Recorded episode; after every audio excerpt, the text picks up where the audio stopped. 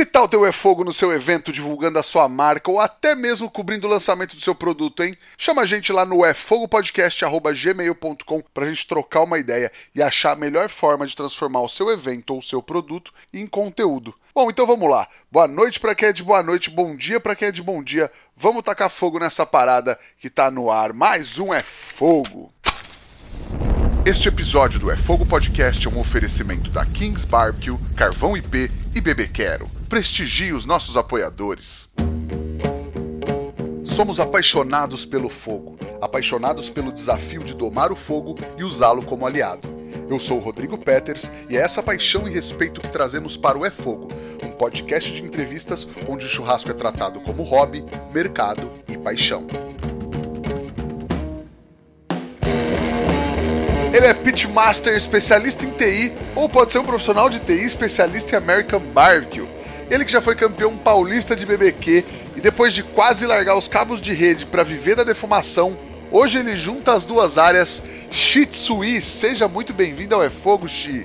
Opa, tudo bom, Peters? Como é que você está? Ô, oh, legal, cara. Tô bem por aqui. Um prazer te receber aqui no É Fogo, mano. O oh, prazer é todo meu. Satisfação estar aqui contigo. Legal, cara. Obrigadão por ter aceito o nosso convite. E aí, Xi, a gente sempre começa com uma pergunta que aparentemente é fácil.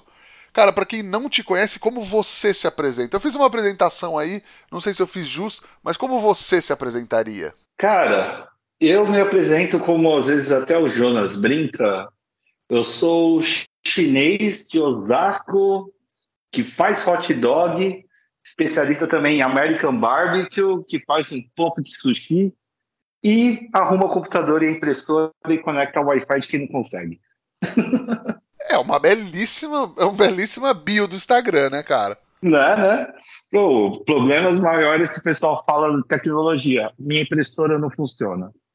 Minha Wi-Fi não conecta, então eu já tô até acostumado. Mas pera aí, é porque tem um negócio assim, impressora não é um negócio desse planeta, né, cara? Eu acho que ela é programada para não funcionar, porque não é possível, cara. Impressora é um negócio que, que é, um, é um mistério da, da tecnologia. Pra, pra quem é de TI, impressora também é tenso ou não? Cara, é, eu, eu falo que é uma situação até que engraçada, porque existe um karma que todo mundo chega, tô com problema. Aí você sempre chega, funciona. Aí o pessoal vira e fala: ah, só funciona porque você está aqui. É como se fosse assim, tipo, a sua energia ali fluindo, fazendo as coisas funcionar. Mas, assim, é meio que padrão, sabe? Tipo, sempre dá um problema, porque a gente fala que às vezes é exatas, mas eu costumo dizer que é mais esotéricas mesmo. Comigo também acontece. Tem coisa que não explica. Legal, cara. Oxi, e aí, vamos, vamos falar do que interessa, né? Você cresceu dentro da lanchonete dos seus pais, né, cara? Como é que foi como é que foi essa infância? Quais as tuas primeiras lembranças de cozinha da vida, cara? Cara, minhas primeiras lembranças é que assim, uma coisa que eu acho muito legal por parte cultural mesmo, assim, em relação aos chineses, e até conversando com minha mãe tudo sobre isso, o chinês ele desde assim, quando você é pequeno, seus pais condicionam você a aprender a se virar, sabe? Eu lembro muito de momentos assim na minha infância que até meus pais trabalhavam na lanchonete que tinham aqui em São Paulo e meus irmãos também trabalhavam lá, tudo, trabalhavam em um período, faziam faculdade em outro. Eu também, uma época da vida, cheguei a trabalhar lá, estudar em outro período, e assim revezando entre meus irmãos. E eu lembro que às vezes, quando criança, 5, 6 anos de idade, minha irmã junto comigo lá em casa e meus pais, minha família inteira, né, trabalhando, ensinavam a gente a cozinhar. Tanto que meu primeiro prato que eu aprendi a fazer na minha vida, por orientação dos meus pais, por coisas de ver eles cozinhando tudo, era frango com batata, sabe? Primeira coisa que eu aprendi a fazer, eu tinha 5, 6 anos de idade. E ajudava muito também, porque às vezes não podia deixar sozinho em algum momento do dia. Ficava na lanchonete arrumando garrafa, ficava na cozinha vendo minha mãe, e até minha mãe comentando que Tá certo que foge um pouco dos padrões de higiene de hoje em dia, né? Mas minha mãe usava aqueles canguruzinho e me deixava no colo e ia trabalhando. Então, posso dizer que eu sempre tive muito perto da cozinha. E até parte, assim, quando uns 10, 11 anos, minha mãe às vezes cozinhando e colocava eu para ajudar a fazer uma massa, preparar algum recheio, ficar desfiando frango. Então foi bem isso, assim, minha infância, sabe? É isso que eu lembro muito em relação muito da parte gastronômica e até por falar assim, ah, chinês, tipo, tem muito uma valorização em relação a nutrientes e no conceito deles eles falam que ah, uma coisa que você colhe ali na hora ou que você mata ali na hora, né? Tem mais valor nutricional. Então, minha mãe já oito, nove anos de idade me ensinava a limpar peixe, sabe? Pegar o peixe vivo, chegar, limpar, preparar. Isso são boas partes das minhas lembranças, assim, em relação à gastronomia e da vivência na lanchonete dos meus pais. Sim, pô, que legal, cara. E seus pais são chineses mesmo, nascidos na China ou não? Sim, sim. Vieram da China para cá, para o Brasil, para trabalho mesmo, né? Meu pai e minha mãe vinham de fábrica de costura, de linha, e meu pai teve a oportunidade de vir aqui para o Brasil e ficou um tempo aqui. Depois veio minha mãe, junto com minha irmã mais velha, na época era criança, e até hoje. Tanto que meu pai teve muita ajuda, ele ficava trabalhando numa lanchonete, tudo. E depois, minha mãe, quando veio, também veio trabalhando na lanchonete, até que resolveram se mudar para Osasco e abriu uma lanchonete própria. Legal. E eles têm essa, essa lanchonete ainda ou não? Não, hoje não. Hoje meus pais já se aposentaram. Minha mãe já tá com 80 anos, meu pai com 82. Caramba, cara. É, são bem velhinhos já hoje. Já trabalharam a vida inteira, né? Trabalharam Mas pra caramba, já né? um bom tempo já que fechou a lanchonete. Aproximadamente o que? 24 anos atrás, porque caramba. eu tinha 14, 15 anos quando fechou. Ah, não, então tem tempo pra caramba isso. Tem, teve bastante tempo. Legal. E aí você, em algum momento, você quis trabalhar com isso? Assim, você chegou a considerar alimentação, cozinha como uma opção ou não? Confesso que sim. E uma coisa que o pessoal fala que certos lugares é você perder o RG na frente, que o pessoal te chama e te contrata, é mentira. Sim. Porque ah, eu é? lembro, até hoje, eu, eu guardo isso como mágoa, sabe? Eu tinha 15 anos de idade para 16 e você já podia tirar CPF, carteira de trabalho, tudo. E por essa experiência toda em alimentação, e também até porque meus pais sempre incentivaram essa parte de trabalho, né? De você conquistar suas próprias coisas, tudo. Eu tentei entrar para trabalhar no McDonald's. Não consegui. É sério, mano? Sério. Primeira coisa que eu fiz, tá? Tô fechando a lanchonete, Beleza. E agora, o que, que eu faço da vida? Ah, vou tentar trabalhar na área de alimentação. Tentei entrar no McDonald's. Não passei na entrevista. Caramba, cara, mas eles falam alguma coisa ou só, tipo, não foi aprovado? Não, não falaram nada. Preenchi uma ficha, bati uma conversa ali com a pessoa, supervisor, gerente. Lembro até hoje, McDonald's de Osasco. Não consegui. Mas é engraçado que o mundo dá voltas. Sabe por quê? Por quê? Eu, porventura, antigamente nas escolas tinha muito aqueles testes vocacionais que o pessoal fazia, e eu sempre fui muito bom em matemática. E acabei fazendo um curso na área de tecnologia, que surgiu a oportunidade na época da escola, tudo. E tempos depois, mais ou menos 19 anos de idade, eu entrei numa empresa de tecnologia que justamente prestava serviço para o McDonald's. Aí eu falei, ah, então me sinto menos frustrado agora.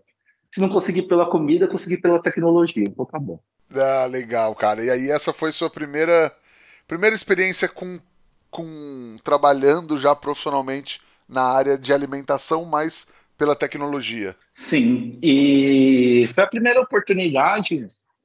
E depois disso, eu não consegui mais sair. Sempre foi tecnologia voltada para restaurante mas era uma não sei, um foco ou começou a ser coincidências assim? Começou a ser coincidência mesmo, porque meus dois primeiros empregos na área de tecnologia sempre foram para IRP, que eram sistemas para indústrias, para empresas.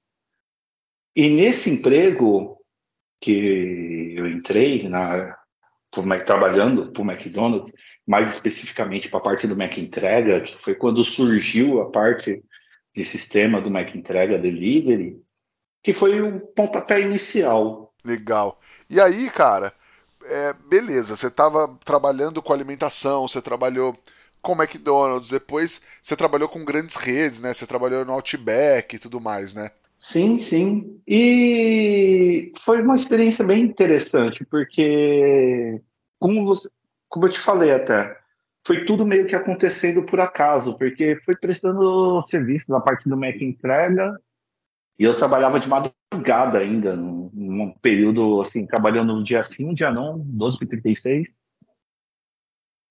E surgiu a oportunidade de montar um servidor para Applebee's. Aí falaram, Axi, você tem conhecimento tal, monta aí, que não sei o quê.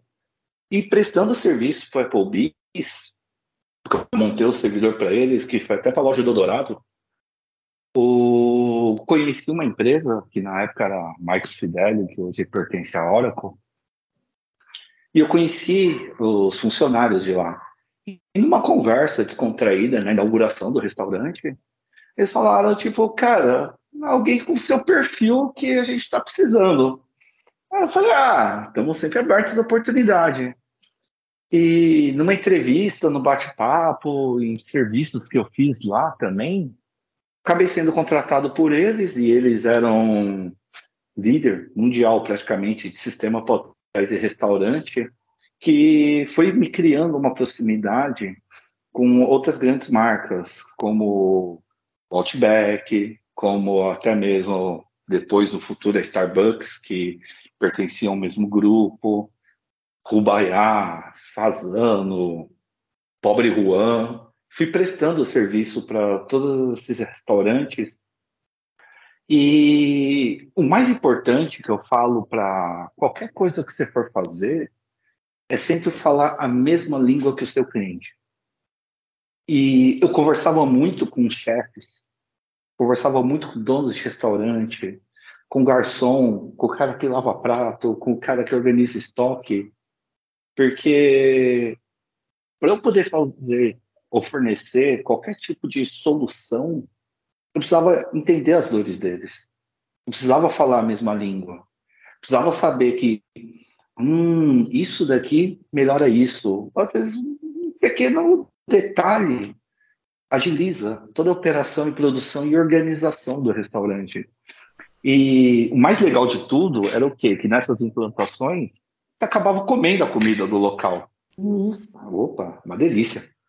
E fui cada vez mais me interessando, tipo, caramba, isso é tão gostoso, como é que o cara faz isso? Como é que é isso? Como é que ele prepara? Qual que é o tempero que ele usa? E por sempre querer agradar meus pais, tudo, eu sempre fui o quê? Ah, fazendo experiência. Beleza, eu vi ele fazendo desse jeito. Aí eu fazia e dava para meus pais de cobaia. Ah, come aí, o que vocês acham? E fui me aproximando cada vez mais. Que legal, cara.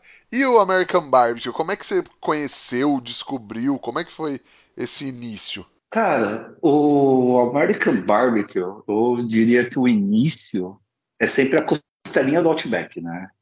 Que a gente fala. Que foi minha primeira introdução ao Outback. Ah, qual que é o prato principal? Costelinha. E eu comi, eu achei aquilo fantástico. E conheci o Jonas Barbosa, né? Que hoje ele é o pitmaster do home e tal. E nisso ele chegou falou sobre a cultura, falou sobre as técnicas, me convidou para participar de um curso que foi na casa do Henry com a Paula Labac. Foi meu primeiro curso de American Barbecue e charcutaria. Olha só, cara. E eu lembro até hoje que eu cheguei no local, quintalzão, o Henry ainda defumava na casa dele. Ele estava com um smoker de 20 polegadas da Kings. E a Paula chegou e já tinha algumas preparações. E eu lembro que eu comi a costelinha que ela fez naquele curso e eu fiquei apaixonado. Eu falei, eu quero aprender isso. Eu, meu, tipo, eu comi uma costelinha que eu falo que foi uma das melhores da minha vida. Que eu falei, cacete, que Desculpa o palavrão. Fica à vontade. E que não tinha nada a ver com a do Outback também, né? Provavelmente. Não, nada a ver. Era uma coisa totalmente diferente. Porque eu sabia, inclusive, como era feita do Outback. E eu pensava, nunca que eu ia conseguir fazer aquilo em casa. E naquele curso, eu cheguei e falei, caramba, eu consigo fazer isso em casa. Aí eu até cheguei e aprendi algumas técnicas que o Henry ensinou, que na época era defumação com panela, né? Apesar da gente ter um smoker lá.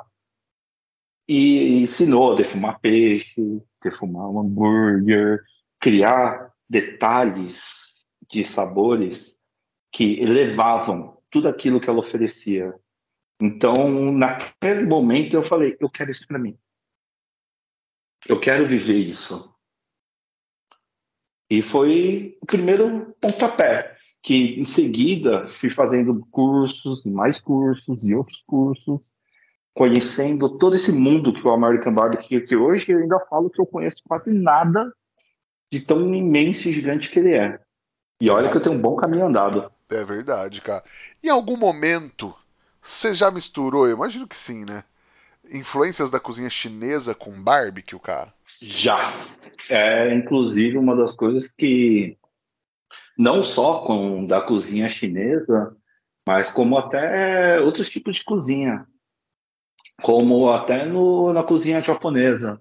Às vezes a gente fala, ah, defumar um salmão, beleza, está falando de uma preparação de um sushi ali, tudo, de um sashimi. Mas no último curso da Kings, eu estava conversando inclusive com um aluno que eu cheguei e falei, uma das bases do caldo do lamen é você trabalhar com colágeno e muitas vezes o pessoal usa carcaça de frango ou às vezes até mesmo pé de galinha. E eu cheguei e falei, defuma o pé de galinha e depois você chega e faz a base do caldo.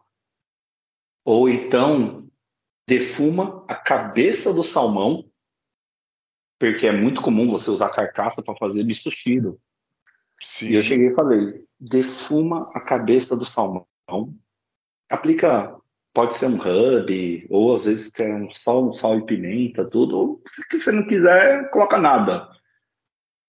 E depois faz o caldo do misoshiro. Cara, fica perfeito. É um dos melhores misoshiros que eu acho que existe você fazer uma cabeça de peixe defumada, seja de salmão, seja de garopa ou de qualquer um outro peixe, porque a gente fala que a cabeça do peixe é onde está a maior concentração de caldo e sabor. Então ah. eu já fiz muito disso, até tofu defumado, às vezes até algum próprio ingrediente que a gente vai colocar Bar, assim, colocar no prato, porque às vezes a gente para e pensa, tipo, ah, American Barbecue é defumação de carnes, tudo, mas se você olhar para um outro ângulo, é defumação. E defumação nada mais é do que um tempero a mais, um ingrediente a mais, um sabor a mais que você agrega colocando ali. Pô, que legal, cara. E tem alguma coisa que você, que você mais gosta, assim, ou de repente que, sei lá, era alguma coisa característica da sua família, dos seus pais, e aí você fez um dia defumado, alguma coisa diferente e rolou assim? Olha, já fiz e gostei muito, que é uma tilápia que a gente faz ela empanada com molho agridoce. Eu cheguei, eu defumei ela, depois eu fiz um empanamento, eu fritei, eu apliquei o molho agridoce e posso dizer que aquilo elevou o sabor de uma forma assim, mil por cento. Eu falei, caramba, que incrível que isso ficou. Isso eu falo que foi uma das coisas que eu coloquei de defumação que ficou muito marcante para mim em relação à gastronomia chinesa com a defumação. Legal. E, e, talvez até porque tenha, deva ter um, um sentimento diferente para você, né? Uma, uma conexão diferente. Ah, sim, porque eu digo que a gastronomia oriental, os pratos quentes, tanto chineses e japoneses, é muito comida conforto, é o comfort food, né? Como a gente fala. Total. E minha mãe, ela é uma cozinheira extraordinária. Ela é incrível. Eu não falo isso porque ela é minha mãe nem nada, mas porque ela impressiona a todos quando ela põe a mão na comida. É incrível.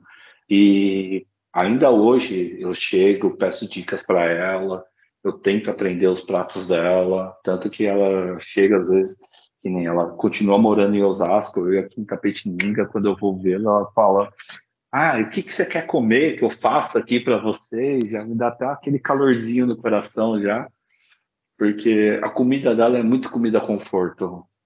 Eu e esse peixe eu guardo um sentimento até hoje, que é um dos pratos que ela faz que eu mais gosto. Esse e o pato agridoce. Ah, que ela faz tipo pato laqueado assim? É um pato laqueado e refogado com um molho feito à base de vinagre, limão e açúcares. Hum, deve ficar sensacional, hein, cara? Nossa, é bom demais. Que legal. Oxi, e aí, como é que.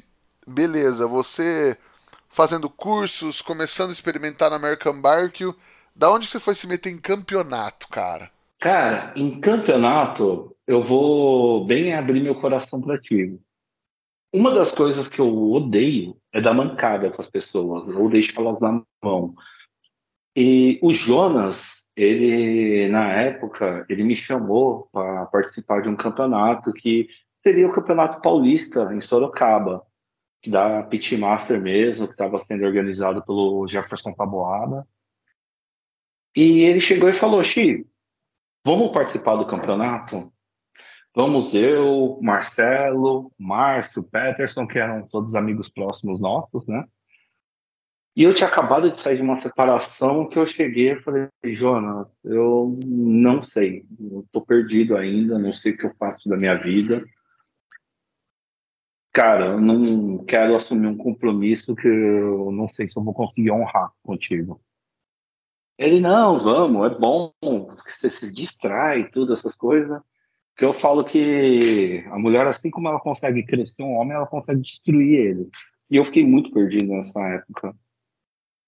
Aí, certo dia, ele chega e fala: Xi, coloquei seu nome, agora você vai ter que participar, e não dá para trocar de pessoa. Eu lembro que eu xinguei muito ele.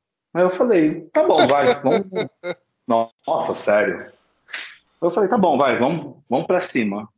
E fizemos testes, tudo, fizemos testes de tempero, testes de molho. E eu chegava e falava uma coisa para ele que ele ficava muito bravo comigo.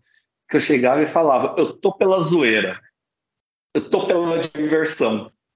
E ele: "Não, mano, temos que estar tá aqui para ganhar". Eu: "Não, mas a gente tá para se divertir". Ele: "Não, a gente tem potencial". E foi muito engraçado que assim, foi uma das madrugadas mais frias de Sorocaba. Eu falei, cara, eu vim para me divertir, mas tem paga do pecado. E, e a gente foi entregando os pratos, tudo. E na hora do julgamento lá das pessoas, dos juízes, tudo, eu falava para o Jonas e ele mesmo falava para mim: ah, se tivermos entre os dez primeiros, ótimo, né? Porque tinha muita gente boa ali competindo. Tinham grandes nomes ali que estavam participando daquele campeonato. Um deles era o pessoal do Kansas. E assim, um dos cursos que a gente fez, a gente estava com eles ensinando a gente. Então, tipo, já dá aquela tremida na base. E foi muito legal porque a gente estava ali competindo mas estava principalmente com um espírito amistoso. O Marcelo, que é da nossa equipe, ele é especialista em paeja. E ele fez uma paeja caipira e a gente dividiu entre as pessoas que estavam ali competindo. E toda aquela sinergia das pessoas ali, tomando um café, tomando uma cachaça, conversando, tudo, trocando experiência, tudo aquilo para mim, eu falei, uau, valeu muito a pena estar aqui.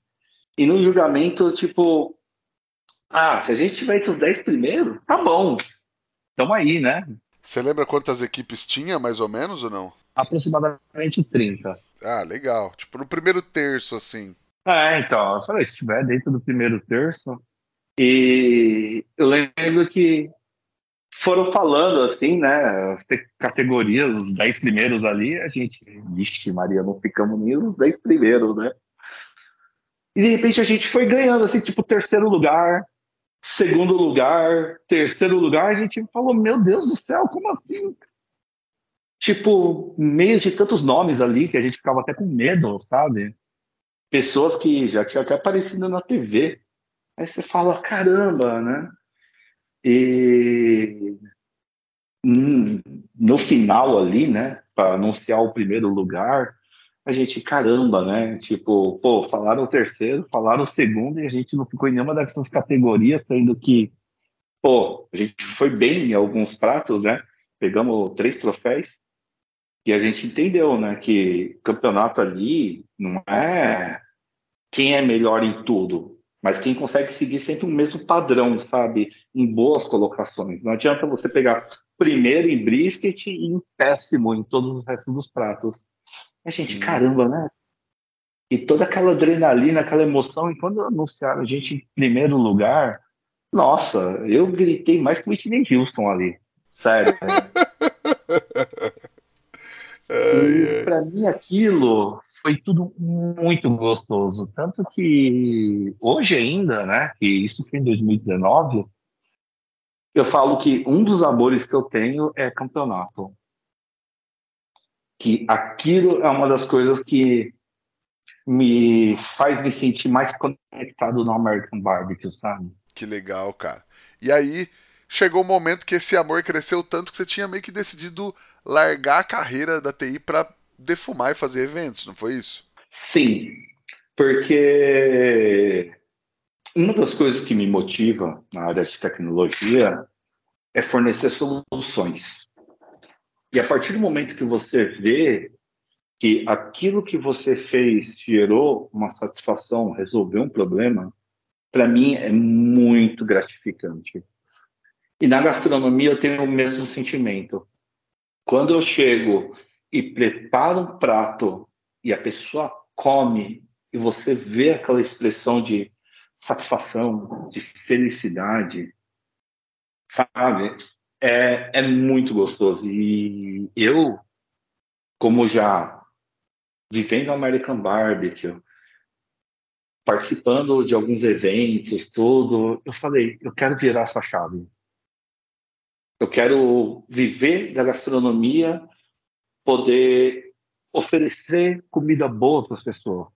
Porque na tecnologia a gente toca alguns projetos e projetos muitas vezes são morosos, são demorados. Às vezes, você fazer uma entrega são seis meses, às vezes até um ano. Sim. E assim, você vê um pequeno grupo ali feliz quando você consegue entregar. Mas na gastronomia, você consegue às vezes servir 800 pessoas, 200 pessoas, mil pessoas, dependendo do festival, evento. E você vê aquelas pessoas comendo, você vê aquelas pessoas voltando para chegar e falar, cara, tá muito boa a sua comida, é gostoso. E eu entendo isso como um, uma das principais funções de um chefe, oferecer comida boa. Sim. Então, eu falei, eu quero viver isso, porque eu consigo fornecer um maior número de satisfação do que às vezes num projeto em tecnologia. Lógico que eu gosto dos dois mundos, né? E me preparei para virar essa chave, eu lembro que na época, eu até falei com o Ricardo da Kings, que, pô, queria comprar um 28, tudo tal, a gente fez a negociação. E eu, beleza, né? Aí agora é só esperar ficar pronto. E continuei minha vida trabalhando na época do Outback. Aí, de repente, bateu na porta a pandemia, Aí alguns eventos que eu tinha sido convidado começaram a ser cancelados. Ah, eu tinha uma cervejaria que eu prestava alguns eventos casuais no final de semana e eles até tinham me convidado para fazer mais dias ali, porque eu coloquei na ponta do lápis o que me motivou, né, até virar essa chave, que coloquei ali na ponta do lápis, em três meses eu consigo pagar esse pitch 28. Isso considerando minhas contas, minhas outras coisas. Eu falei, pô, três meses eu consigo pagar o pitch eu vou virar essa chave. Aí foi quando eu tomei a decisão. E nessa da pandemia, eu, eu liguei para o Ricardo e falei, Ricardo, meus eventos começaram a ser cancelados. Tem como cancelar a compra do kit? Aí ele falou, não, tudo bem, eu passo para outra pessoa. E aí acabei continuando, né? Trabalhando na parte de tecnologia, tudo. Mas a vida, né?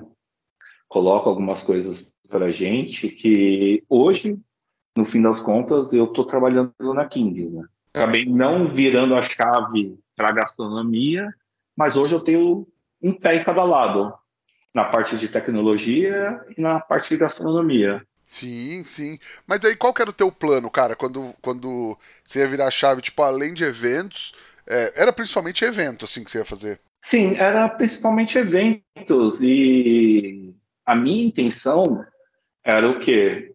montar um food truck em que eu pudesse colocar o defumador atrás. Que na é, época, inclusive, entendi. eu tinha o cashback, que era o defumador de entrada da Kings. E que me atendia muito bem na época. Então, minha ideia era essa, porque a parceria que eu tinha com a cervejaria falaram: Meu, eu quero pelo menos três vezes você aqui na semana. Até por boas relações que eu tinha com o dono da cervejaria. Aí eu falei, opa, beleza, então fast track aqui agora, já consigo levantar, viver disso, e os eventos são lucro. Então, a minha intenção era essa, chegar e ter um food truck, pit smoker atrás, e fazer evento. Porque na cervejaria, seria alguns dias da semana, não todo final de semana, só que nesses finais de semana que eu não trabalharia, eu já tinha alguns outros eventos que o pessoal já me convidava. Então, eu vi a oportunidade ideal de virar a chave. Então, eu não precisava pensar, ah, vou ter um ponto fixo, sabe? Uhum. Até porque a gente chega e fala, né? Tipo, crescer sozinho é uma coisa, que é quando você abre um ponto, tudo, essas coisas. Mas quando você tem o apoio de outras pessoas, tipo, você consegue crescer melhor com apoio. Te facilita, né? Que é o famoso networking. Né? Sim, sim, sim. Legal, cara. Pô, e, e uma pena que a pandemia não deixou esse plano acontecer. Mas aí, você falou, né? Você continuou e, e antes da King você também é, ajudou na implantação da primeira franquia de barbecue que veio para o Brasil, né? Como é que foi essa experiência? Cara, foi uma experiência muito boa, que falo que é até em relação a Dickies, né? A, a gente teve uma conversa e eles precisavam fazer uma implantação de sistema e o sistema que eles iriam utilizar, até por conta de solicitação lá do pessoal de fora, era o sistema que eu domino. Então, eu cheguei e falei, ó, oh, beleza, eu consigo colaborar com vocês nessa parte de implantação e consultoria. E foi nisso que o bom, né, por já conhecer o cardápio, facilita a configuração do sistema. Você já conhecer como que vai ser a montagem dos pratos, como que você vai fazer a partir de lançamento de pedido. Então, tudo isso facilitou muito essa parte de implantar o sistema para eles. E até também que nessa mesma época, né, o Aquiles também conversou comigo, tudo e referente ao Homital, né, para poder abrir, para poder ser o que ele é hoje. De, poxa, a gente vai servir American Barbecue, a gente tem a intenção de servir esses tipos de prato.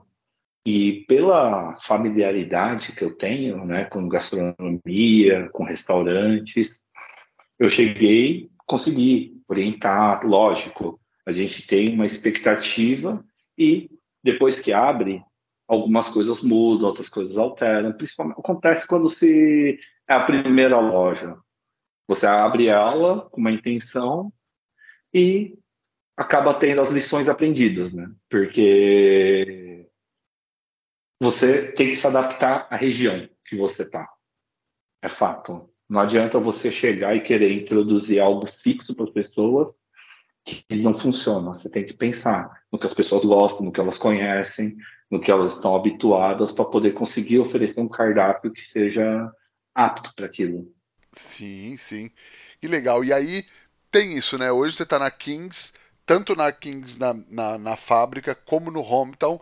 E no Hometown teve essa. É, enfim, você falou que, que teve essa conversa, mas acho que é toda essa sua experiência também contou para para estar tá na, num restaurante da Kings que é conceito e, e provavelmente vai virar uma franquia também, né? Ah, sim, lógico, porque o restaurante é um restaurante para a gente poder mostrar, né? Porque hoje a Kings ela tem a parte de cursos, ela tem a parte de indústria e hoje tem a parte de alimentação e a intenção é poder ser franqueado também, de poder chegar e levar uma boa gastronomia para outros lugares também, né?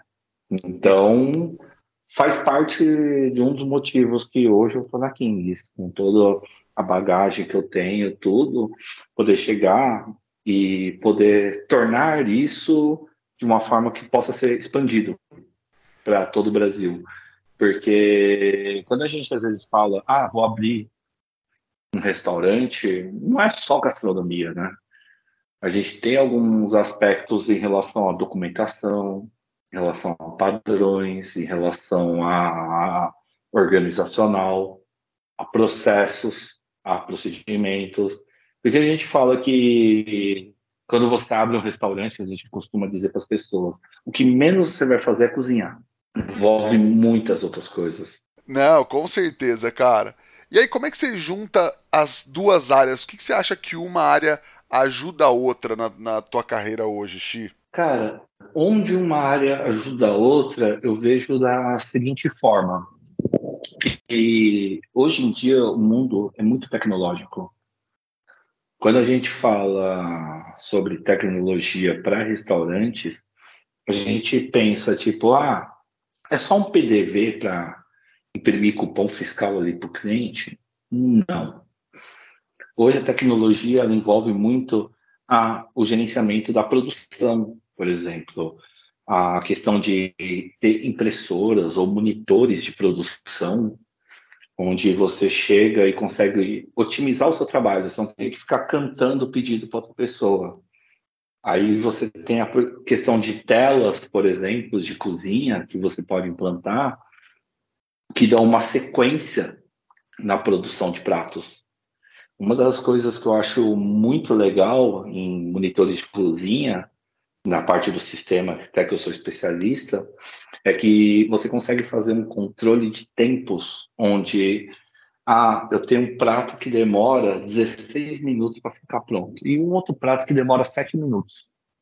Ou seja, quando estiver faltando 7 minutos para o prato de 16 ficar pronto, ele aparece para a pessoa começar a produzir o outro prato, para que os dois saiam ao mesmo tempo. E nisso, a tecnologia ajuda onde? ajuda a oferecer para o meu cliente que os dois pratos vão chegar quentes para ele, com uma mesma qualidade, com tempo junto, porque a pior coisa que tem, você está no restaurante, você está ali junto com uma pessoa, você pede um prato, aí a pessoa pede o outro, aí de repente chega o prato de um, aí a pessoa tem que ficar esperando, às vezes, a outra chegar o prato da outra pessoa para comer junto, porque às vezes até é chato, deselegante. Uma pessoa comer sozinha e o outro fica olhando, né? Dá essa depressão. então, o sistema ele ajuda nisso, a você ter esse controle de tempo para que todo mundo possa comer junto. Fora que nisso você faz o cliente ficar até menos tempo na mesa. Mas espera aí, Xi, o cliente ficar menos tempo na mesa não é ruim? Depende num restaurante que você às vezes é muito cheio, você tem filas de espera, se o cliente fica menos tempo, você dá oportunidade para outra pessoa sentar, para poder consumir e gerar mais rendimentos para o seu restaurante. Então, ficar menos tempo às vezes é bom. Sim, sim. Então, a tecnologia te ajuda nisso. Te ajuda nos controles em relação a, às vezes, de baixa de estoque automático. E nisso você tem alertas ali, que tipo, olha, tá chegando no fim o seu produto. Você vai querer continuar vendendo? Ah, desativa a venda. Porque você nunca pode trair a expectativa de um cliente. Imagina, você vai no restaurante, aguarda para comer um prato, pede, e daqui 10 minutos o garçom volta para você e fala: Não, não tenho. Sim. É, é desanimador. Então, às vezes com o sistema no tablet, você nem consegue lançar aquele pedido porque ele já acabou no seu estoque. E você já fala do cliente ali na hora. Então ele já consegue escolher um outro prato. Ele, você não trai a expectativa dele. Não, e você estava falando dos, dos monitores. É uma tecnologia que está lógico está disponível para todo mundo, mas é acessível para todo mundo, para restaurantes menores, assim, é uma coisa que ou sei lá, que normalmente a gente vai ver nas grandes redes de fast food e tal. É um negócio que é acessível para todo mundo, assim ou não? É acessível, sim. Depende, lógico, da ferramenta, né? O que você vai utilizar. Hoje, muitos sistemas têm essa parte de monitor, onde às vezes a gente pensa, pô, mas é um computador que eu tenho que colocar ali atrás do monitor. Existe mini desks, existe tecnologias que é que a gente chama de POS Edition, que a própria Microsoft faz versões de Windows em parcerias, que é um Windows mais leve para poder operar sistemas para restaurantes. Então, é barato. Você consegue ter, lógico, tendo mais barato, tendo mais caro. Vai da, do seu ambiente ali de operação, de produção, tudo. Mas todo mundo consegue. Se você for ver, alguns restaurantes operam com um computadorzinho que custa 600, 700 reais e o teclado que ele usa para poder liberar pedido, fazer chamada de pedido, é um tecladinho numérico USB que custa 100 reais numa calunga da vida. Então, existe essa tecnologia hoje acessível para as pessoas. Porque não adianta. Você tem que pensar em todos os mercados quando você fala em tecnologia. Você não consegue focar somente em um mercado. Uhum. E, cara, hoje você está lá dentro da Kings, é, enfim, trabalhando com a Kings, na fábrica trabalhando com, com o Hometown mas também você trabalha em vários projetos, né? Rolou Meatstock, primeira edição brasileira, e você estava bem envolvido esse ano, né, cara? Cara, estive bem envolvido e foi bem corrido, mas foi muito legal. A... Toda a correria, toda a organização, todos os incidentes e problemas que foram surgindo e você conseguir contornar eles e no dia ali do evento, poder ver tudo aquilo acontecendo, poder ver tudo fluindo, vendo famílias, vendo pessoas felizes, vendo pessoas comendo comida boa, vendo show. Ali teve um sentimento de satisfação de missão cumprida. Foi muito legal. Eu e imagino, foi um cara. baita de um evento. Sim, sim. E, mas qual que era a tua, a tua responsa ali? O que, que você ficou, o que você ficou responsável? Cara, eu digo que foi assim geral, sabe? Porque foi um time atuando. Não teve uma questão de somente, ah, isso é sua responsabilidade e você não vai se intervir na responsabilidade dos outros porque foi tudo assim, não posso dizer tudo muito novo, né? Porque a Kings ela tem uma boa bagagem nessa parte de eventos, tem a parte dos cursos também. Lógico, foi numa proporção gigantesca. Mas foi muito um trabalho em equipe mesmo.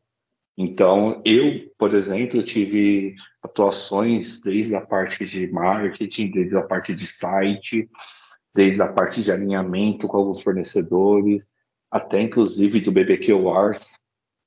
Então, a Kings ela foi muito grande no processo todo.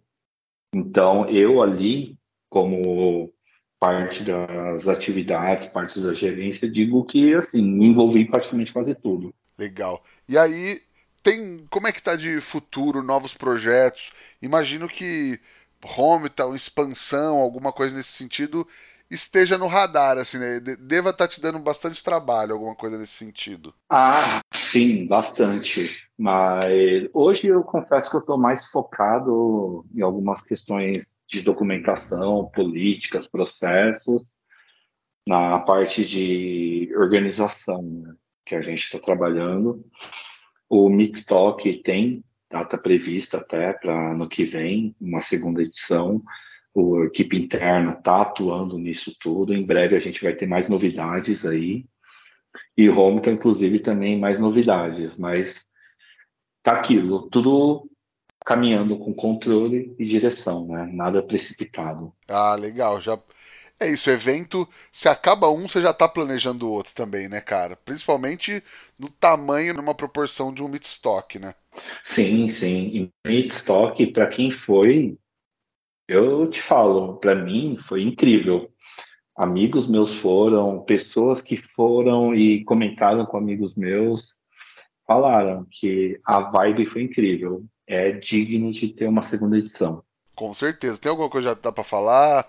Vai ser no mesmo lugar? Já tem mês, talvez? Tem um spoiler que pode dar ou não? Então, eu, como disse, eu estou um pouco mais focado na parte do home, então a equipe de marketing, junto com diretoria, tudo que está cuidando mais dessa parte. A única coisa que eu sei é que vai ter uma próxima edição. Agora, data, tudo, não sei te informar mesmo, sendo sincero. Entendi, saiu bem. Saiu, saiu bem. E se você está procurando um smoker para sua varanda gourmet, para o seu quintal ou para o seu negócio, chama Kings Barbecue, porque eles têm de todos os tamanhos e todos os estilos.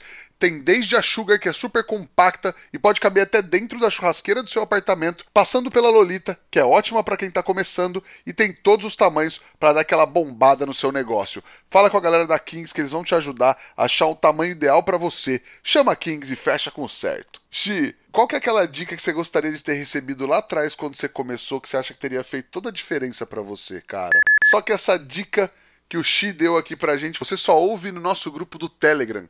É só acessar o t.me barra fogo para ter acesso a conteúdos exclusivos do podcast, lembrando que não precisa pagar nada. Oxi, a gente chega no Lenha na Fogueira, onde teoricamente a gente fala de polêmica no podcast. Bora? Poxa vida, não faz isso comigo não. Não, é na teoria, é teoricamente. Vamos, essa tá fácil. Vamos lá.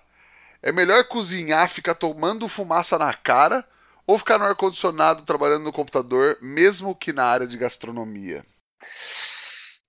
Cara, tomar fumaça na cara. Eu gosto disso. Tanto que recentemente, agradeço até ao vivo aí, sei lá, O, até agradeço a Amanda, o Ricardo, pela oportunidade de eu poder reviver isso, né? Porque hoje, que nem eu trabalho na fábrica, trabalho no home, então tenho minhas prioridades ali corporativas dentro da empresa, e eles me deram recentemente a oportunidade de estar lá no Beef Tour, de poder chegar e voltar a ter aquele sentimento de que a gente gosta de passar ali 30, 40 horas, sabe, defumando, trabalhando em cima da carne, de chegar, se preocupar com textura, com entrega, com prato, aquela ansiedade do festival, as pessoas começaram a entrar, de você começar a servir prato. Eles me deram essa oportunidade recentemente de poder estar participando do Beef Tour e, cara, foi muito gostoso. Você e sabe foi como foi, né? Eu sei como foi. Foi sensacional, cara. Foi um baita evento legal. Eu tava fazendo hot dog com chile defumado. Você fez estinco, foi isso? Foi com nhoque do Palácio de Zuca, né? Foi um nhoque de mandioquinha. E foi feito para ser um ragu de estinco. Verdade, verdade. Foi bom pra caramba. Mas legal, é um, é um negócio viciante, né, cara? Cara, eu amo. Eu não tenho como negar isso. Gosto da área de tecnologia, gosto da área de projetos e eles me deram a oportunidade, confiaram em mim para poder fazer a entrega ali. E foi um evento sensacional. Maravilhoso, cara. E aí chega, Xi, seguindo mais ou menos nessa linha, na nossa pergunta de um milhão de reais que transforma todo mundo em poeta aqui não é fogo. O que o fogo significa para você, Shitsui? Cara, fogo para mim significa transformação. Do fogo, tudo se transforma. Você consegue chegar e, com fogo, transformar texturas, sabores, aromas. Então, o fogo para mim é transformação. Maravilhoso. Cara, você tem um truque, uma dica, uma receita para passar para a galera que está ouvindo a gente agora? Cara, uma coisa que eu falo para todo mundo que eu dou consultoria: comprem termômetros de leitura rápida. Porque é, uma coisa que eu falo para todo mundo: gastronomia não é só tempero, não é só chegar e decorar um prato é técnica, é processo, é você respeitar os tempos da carne, respeitar as temperaturas dela, e você só consegue fazer isso com controle. Lógico, a experiência faz com que às vezes a gente consiga ter já o vício de conseguir saber em que ponto, em que tempo e como está a carne. Mas para todo mundo que está começando, ou que às vezes se sente inseguro, use um termômetro. Isso é uma coisa que eu falo para todo mundo. Ajuda, facilita. Você saber que, tipo, opa, 60 a 65 graus, estou entregando uma carne ao ponto, 70 ponto para bem. Ah, bem passado, tal temperatura. Ah, baixo 50, mal passado. Evitar riscos de, às vezes, servir uma carne bonita que está fria por dentro. Então, eu falo controle. E controle, a temperatura ajuda muito. Te evita servir uma carne que esteja fria por dentro. Te ajuda a evitar servir um frango, que é o que mais assusta todo mundo, né? Que ou o peito fica seco, ou fica com aquele vermelhinho ali dentro, que todo mundo, nossa, tá cru, tá com sangue. Então, termômetro ajuda muito. E tá, temperos, tudo. Uma das coisas que, assim, eu, como bom asiático, gosto de um frango, né? Maionese com hub. E sugestão de hub que tem fácil acesso para todo mundo. King Sweet, para mim, combina com tudo. Maionese, King Sweet, faz um franguinho assado, com batata para família naquele final de semana. E isso é uma das coisas que, assim, eu indico pra galera. Pô, sensacional, cara. E assim, termômetro, beleza, você não quer usar, você vai fazer em casa, você vai brincar, vai fazer com os amigos ali, é uma coisa. Agora, profissionalmente, né, cara, é uma questão de padrão, né? E às vezes, como você falou, você consegue ter uma experiência ao longo do tempo, mas beleza, você não tá num bom dia ou você distraiu, qualquer coisa, o, o, termômetro você vai ter o padrão, a certeza ali. É, é importante, né, cara? Importantíssimo. Até mesmo, que você falou, no restaurante, tipo, ah, no American Barbecue é muito comum as pessoas trabalharem com regeneração. E nem sempre, às vezes, você tem um melhor equipamento, melhor maquinário para poder estar tá servindo, mantendo um padrão ali que o mais importante que eu falo para todo mundo é padrão. Porque você chega, elogia a comida de um restaurante, leva seus amigos para lá e você come, nossa, tá diferente. É um dos piores sentimentos também que existe. Então, eu falo, tipo, use um termômetro para poder servir sempre num padrão de comida, num padrão de preparo. E até mesmo esse padrão é importante. Quando eu falo, tipo, criem uma V1. E até uma terminologia de projetos, né? na verdade, de tecnologia. E eu confesso que eu uso muito da tecnologia, dos conceitos, na gastronomia. E muitas das coisas que eu aprendi na parte de gerenciamento de projetos, gerenciamento de processos, eu uso na gastronomia também. Essa V1 é importante, tenha uma receita, tenha um padrão. Para quê? Para que você consiga sempre oferecer o mesmo sabor, o mesmo prato, mas lógico, não se limitando a isso. E nem eu falei coisas que eu trago da tecnologia para gastronomia, eu falo do PDCA, que do inglês que é o Plan, Do, Check, Action, que é planejar, fazer, verificar e agir. Você tem um prato, você criou a ver um dele, nada impede que você, de repente, chegue e faça uma releitura, você aprimore o sabor dele. Mas, lógico, desde que fiz, homologuei, está documentado, está treinado, beleza, eu implanto. Porque eu falo que um cozinheiro morre quando ele para de ter essa criatividade quando ele para de querer inovar. Então, esse padrão é importante e é uma coisa que eu costumo falar para todo mundo, que é aquela coisa que quando você vai na casa da sua mãe, o prato que ela faz, você tem aquela memória afetiva e quando ela cozinha de novo, tá o mesmo sabor. Tenham esse Com padrão, certeza, cara. Os clientes têm essa memória afetiva com vocês também. Eu tenho inúmeros restaurantes que têm pratos que eu adoro, que toda vez que eu vou lá, eu como o mesmo padrão e aquilo me dá uma sensação de felicidade incrível. Maravilhoso, cara. E a minha dica de hoje para você acompanhar seu churrasco, sua carne ou para temperar sua salada, o que você quiser, é o creme de alho com mostarda do Rafa.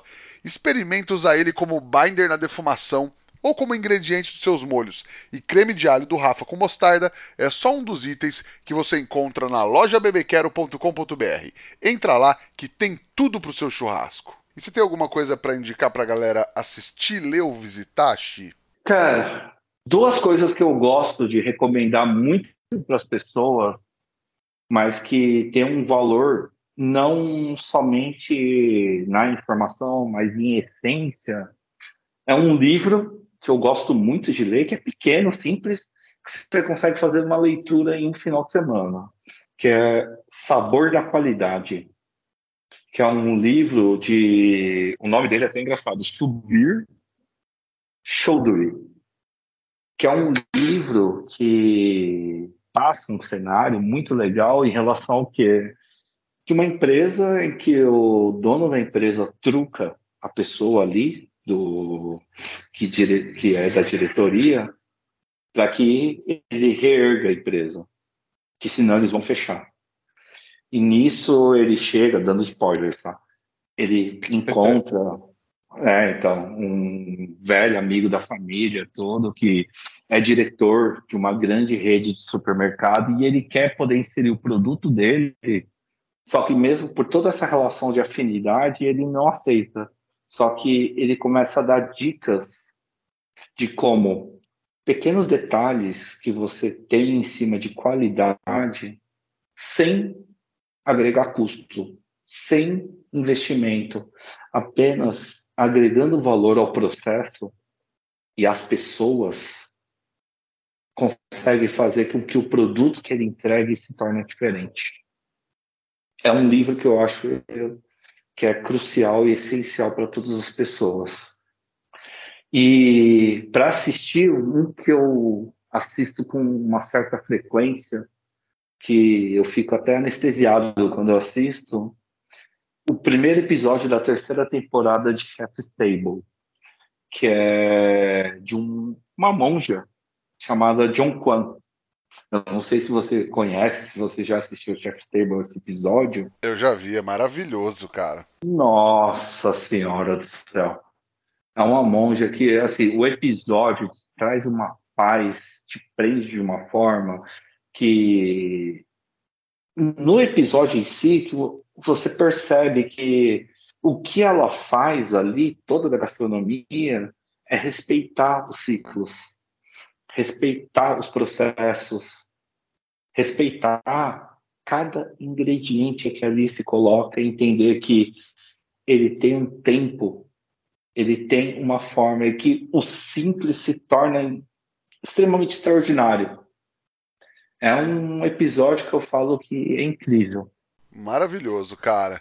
Xi, quem quiser te encontrar, trocar ideia nas redes sociais, por onde te procura, cara?